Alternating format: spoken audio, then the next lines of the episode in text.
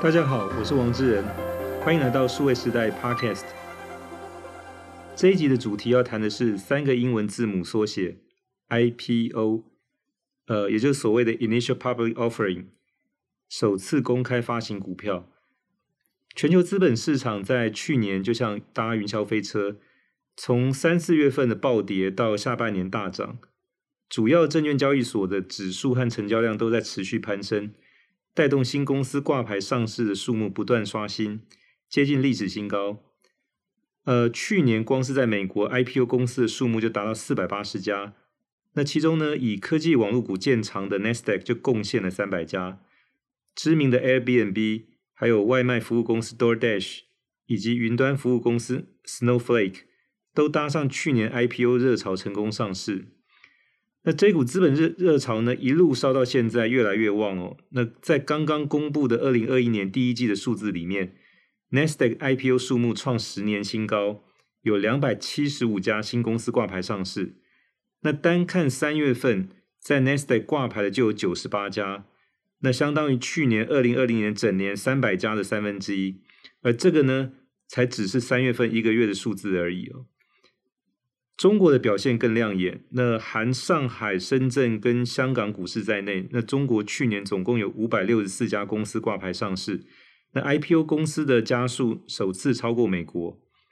呃，其中像快手、像京东健康这些中国的网络公司都在去年于香港挂牌上市。根据不完全的统计，呃，在一百万家新创公司当中呢，最终能够走到 IPO 的仅有个位数。而 IPO 除了连通资本市场之外，还能够带来哪些其他的价值以及限制，是在敲钟握手合照完之后更值得关注的议题。那我们很高兴这一集节目当中邀请到曾经参与两家新创公司到纽约证交所 NYSE 去挂牌 IPO 的陈立夫律师 Joseph，来和我们分享他在筹备上市跟上市后的工作经验哦。那陈立夫律师曾在美国知名的律师事务所 Sullivan and Cromwell 担任职业律师，也曾在新加坡电信李律律师事务所跟红海投资部工作，目前是上海景天成律师事务所的顾问。Joseph 你好，哎你好，呃，创业是非常辛苦的一个过程，其实有很多的工作要完成。那我们如果简单来看，它其实是也是一连串的不断说故事、说服别人掏钱的一个过程哦。那当然，首先第一个要说服的是自己。那不管是拿出存款或者信用卡去刷，然后呃作为启动的这个第一笔钱，那后面可能要开始说服你的父母、家人、亲戚、朋友。那再来是包含你的这个呃天使投资者，那包含你的这个呃就是合作的这个创始团队。那接下来包含 A 轮、B 轮、C 轮等等。好，那最后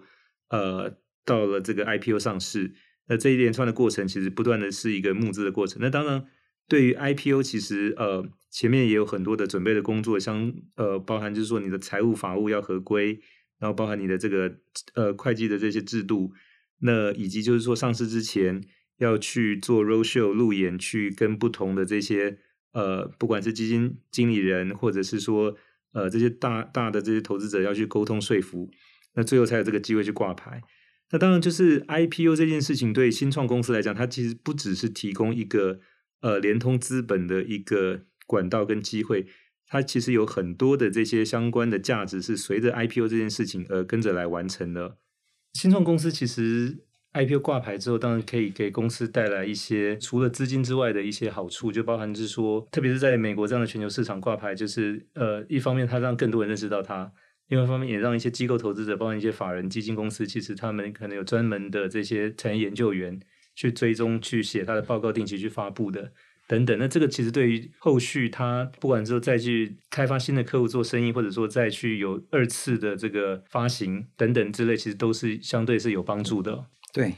其实上市还有几个好处。第一个是说，你上了市之后，这个对未来的并购。你可以把这个上市公司的股票当做一个 currency，就是你未来如果并购哪一些公司，你不必付给他们现金，你发行上市公司的股票当做并购的这个对价，这是一个很好的好处。其实这也是为什么你你要选择在哪里上市的原因，就是如果说你的市场是在大陆，或是你的市场是在美国的话，那你如果在那边上市的话，对于你在那边的市场的开拓，或者你业务可能会有一些影响力。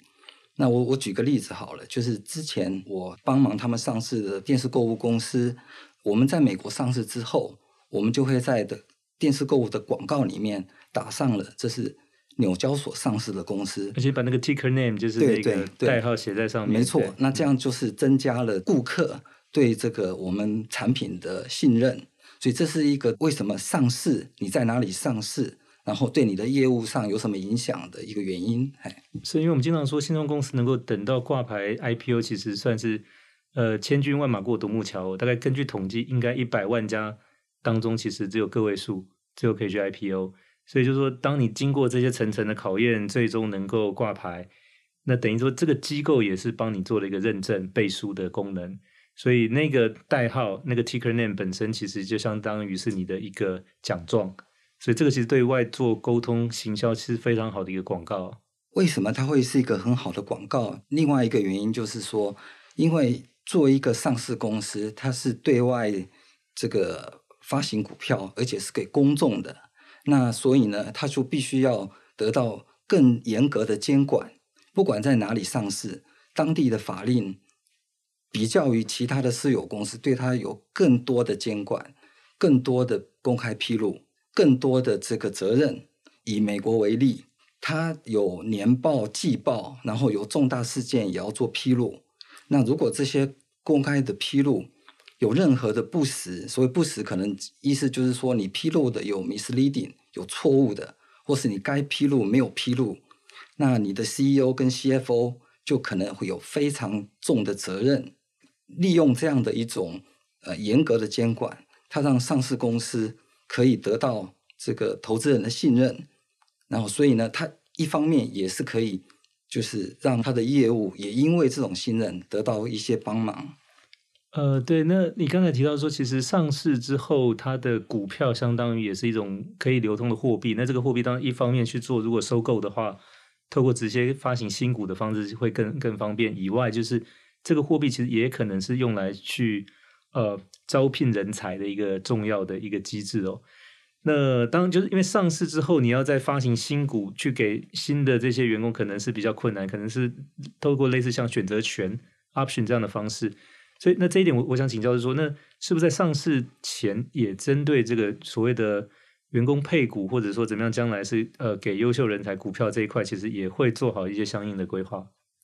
没错，对于这个很多优秀人才的激励来说。为什么他选择去一个新创公司？因为你到一个新创公司，比到一个成熟的公司，成熟的公司可能他的薪资待遇各各方面都比较好，但是一个新创公司，你可能拿到的薪资是很低的，因为公司没有那么多钱。但是呢，它有什么？它有员工股票的激励，它可能这个激励给你的时候，可能价格非常非常的低，当你行使的时候，就有好几十倍。然后这个的话，很多人就是因为这种这个股权激励，未来公司一上市以后，他就财富自由了。所以呢，这个是其实是一个新创公司一个吸引优秀员工一个最最最最好的一个一个方式啊。当然，就是说这个是一个，也当然也也是一种承担风险，就大家一起来。呃，因为实际上能够真正成功去挂牌的公司是非常少数的。那所以等于说，这一些新创公司也有一也得有一些比较特殊的这种 incentive，或者说这种激励的方式，才能够吸引到这些好的人才愿意在可能公司还在很初期，或者说还在发展前景不明的时候愿意加入。所以就是说，那这样的一个一个一个机制来讲，就是说它呃也等于我们刚才回到谈，就是说这个为什么要去 IPO 的一个目的哦，就是除了让你的初期的投资人能够出场。将来有可能利用这个上市的这个身份发行新股去做收购，以及去争取市场上有潜力的这些优秀的人才，所以这些目的其实都是透过 IPO 这件事情来一起完成的。没错，哎，呃，李副总，我我想请问的，就是说，其实 IPO 对公司来讲是一个 milestone，当然这个是很少新创能够走到这一点，所以它某种程度对公司也是一个肯定。但是它也会牵涉到对于整个管理团队来讲，就是说在那个时间点，他必须要去决定说把它变成一个公众公司，意味着就是可能你接下来要去面对每一季每一季的这个财报数字的要求被投资者，那可能相对一些长期的中长期的发展计划来讲，你也必须要做有一些妥协哦。但是呢，就说你如果在原始的股东里面，你也有一些创投的资金进来，它又有这个所谓的年限，那一般来讲大概是七年，最多再加两年哦，它也必须要想办法能够。呃，清盘能够能够获利了结入账，这样的一个就是呃，我不能讲冲突，但是它肯定是必须去通盘考量。对于一个新创团队，特别是管理团队来讲，他怎么去平衡，或者说怎么去解决这个问题？呃，这个新创团队呢，其实基本上呃，他会考虑到这个一个上市的好处，那以及上市的坏处，那。呃，上市的话的好处当然是说它可以筹资到资本，然后它可以让这个股票有流通性，然后它对于未来的筹资也会有好处。通常就我如果比较实务的务实的建议的话，会是说，如果它不上市，是不是相对来讲也有好处？是说他起码维持的一个就是他自己的对公司的主导权，可以去做一个比较长期的规划，不会受到就是说因为。成为公众公司以后的这个财务压力，它有另外一条路是公司可以被并购。那并购的话，投资人他也可以利用并购的方式去让他的投资可以回收，这也是一种方式。那另外的话，就是他也可以呃继续维持的私有。然后呢，如如果说他需要资金的时候，可以另外再做私募来筹资。是，但是并购当然对这个经营团队来讲是说省掉了去上市的这些很繁琐的这些准备哦。但它当然也有一个风险，是说，呃，并购它的这个母体的公司是不是能够维持这个新创公司独立的经营的这一块？那当然这个就不一定。就是说，也有也有看到是说能够维持这个独立经营，比如我们看到 Google 的例子，Google 比如并了 YouTube，并了 Android，并了像这个 DeepMind，并了这个 Waymo，就是说。但是他还是维持让这些公司独立经营啊，但也有一些是说并了之后就把它整个纳进到它的这个系统里面来的，比如我们看 Cisco 在过去大概可能十八年的时间里面并了大概有将近有两百家公司，那大部分就是把这些公司消化到它整个公司里面来，所以不同的这个性质。那当然对新创来讲是说，你刚才提到，其实如果被并购本身也等于是间接的 IPO，就是它也可以让原始股东可以出场。但是公司自己的这个经营管理权，当然这个要跟所谓并购它的主体公司，可能事先要有一个比较大家清楚的一个谈判结果，才决定说要不接受这个购并的一个建议。没错，因为这个并购的结果可能是有各种可能性的，有有可能这个，比如说你被并购之后，那它可能让你原始的经营团队待一阵子，然后之后呢，可能就这个他换一批这个。啊、呃，经营团队，那可能你就完全失去了主导权。那另外的话，就是你被并购了之后，你基本上对公司的控制权就没有了。所以将来不管是你的董事或者都有可能被换掉的。所以并购的话，就是完全就是看那个并购的情况。对，那如果说他的想法就是说，当公司的条件好，也可以卖掉的时候，那就不一定是说。朝着继续经营下去，而也许是他把公司本身也当成是一个商品的情况之下，并购其实对他来讲也是一个好的选择。没错，就我们会看到很多的很多人，他这个卖掉了，就是他经营，然后呢有很多公司，然后然后一个一个公司被卖掉，那就是他可能就是经营一个公司到了一定的一个期间，如果有并购的公司来并购，他就可愿意卖掉。是因为这个在过去，我想我们在戏谷跟以色列看到比较多这种新创公司，它在过程当中被被并购。那当然这几年我们在中国的市场也看到开始这种并购的案子也多起来。像之前我想在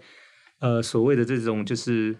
呃外卖的这个这个市场里面，我们看到像大众点评跟这个美团呃，那或者说在这个所谓的网约车的市场里头。就最后滴滴跟快滴，那当然在滴滴快滴之前还有很多的地方性的这些就是网约车的公司，那最后也是一关一关合并到。那当这个就是说我们看到的是呃，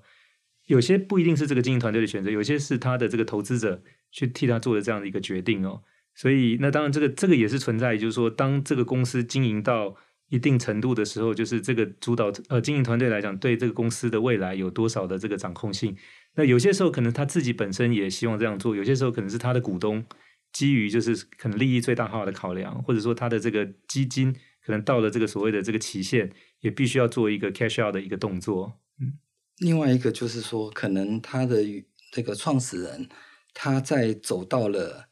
呃，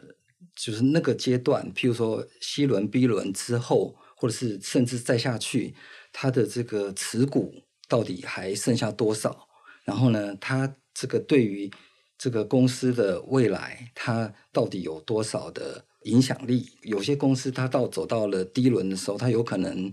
这个他的创始人被稀释的很厉害，那他可能有非常多的这个投资人，他们整个加起来的股份有可能比较多。那这种状这种状况之下，创始人就有可能就是没有那么大的影响力，也是有可能的。对，因为当作为一个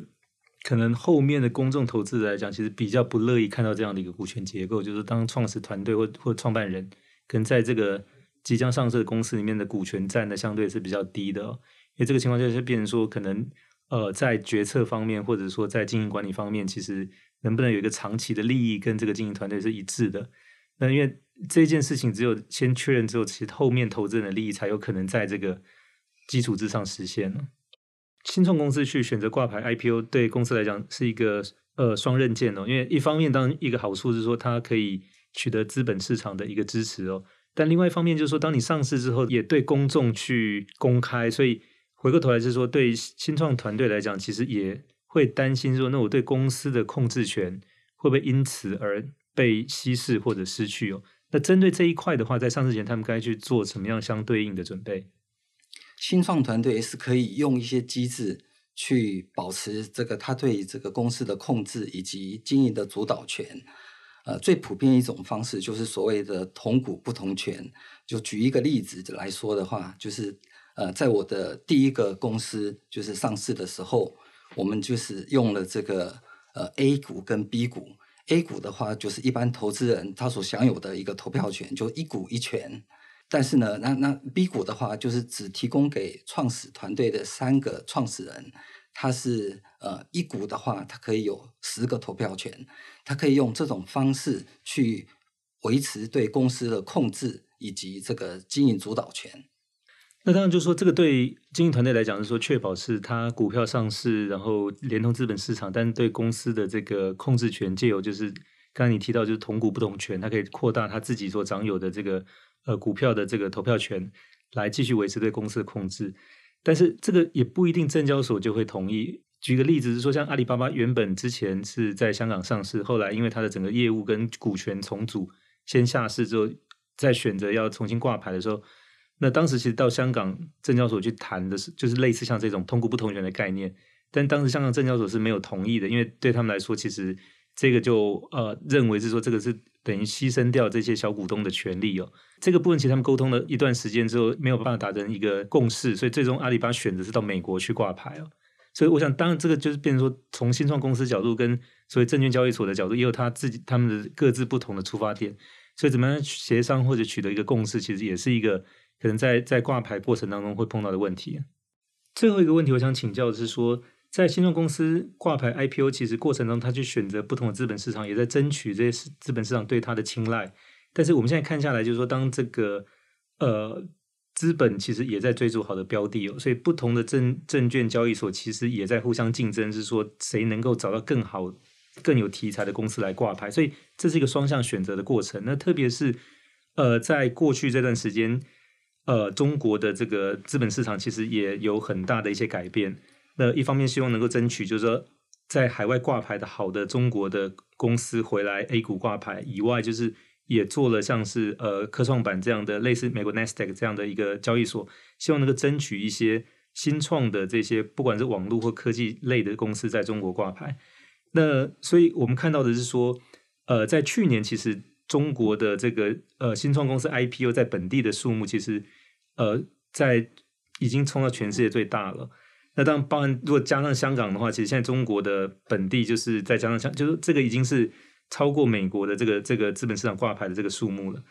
那当然，我想这这样的竞争也是一个良性的竞争，还会再持续哦。那利利夫用怎么来看？就是说，目前呃，中国的这种积极的一些反应，跟将来跟国际资本市场之间的这种竞争。呃，我想从这个监管的趋势里面来稍微说明一下哈、哦，就是根据我的了解，这个在中国大陆，它的对于这个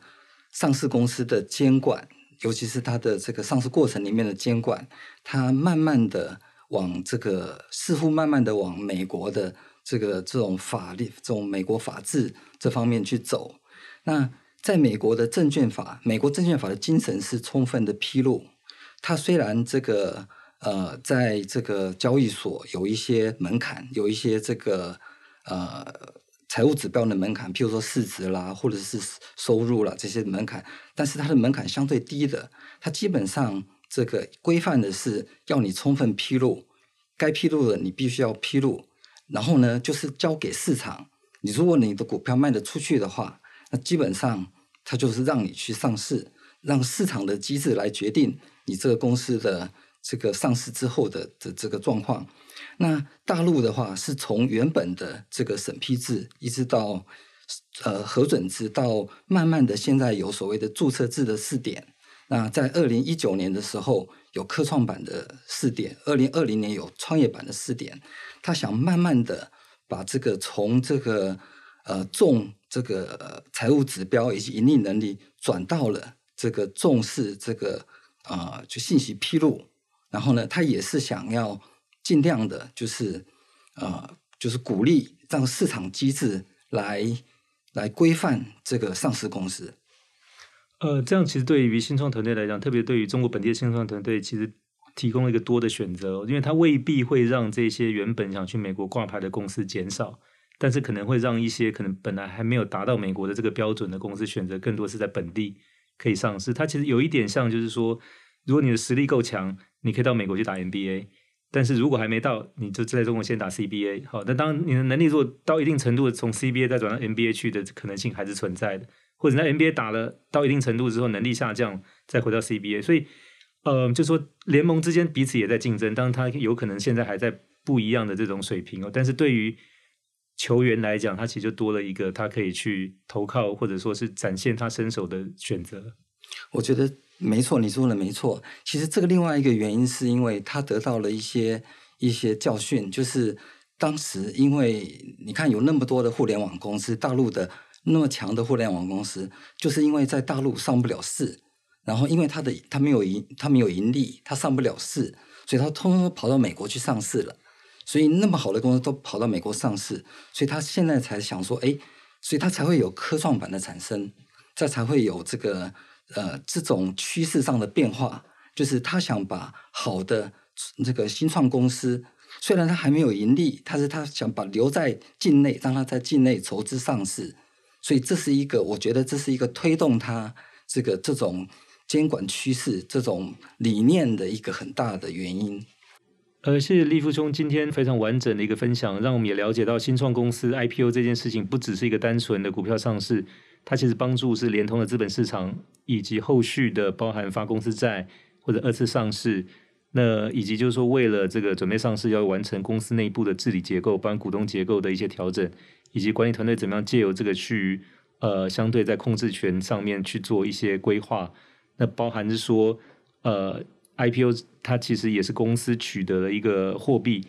可以去进行收购，或者将来是可能这个被收购的一个可能性。那以及说怎么样去吸引更多优秀的人才进到公司来？那非常谢谢立夫兄今天的分享，希望大家会喜欢这一期的内容，也欢迎转发和点赞。如果对我们的节目有任何的意见或对题目的建议，也欢迎留言给我们。谢谢，那我们下期再会。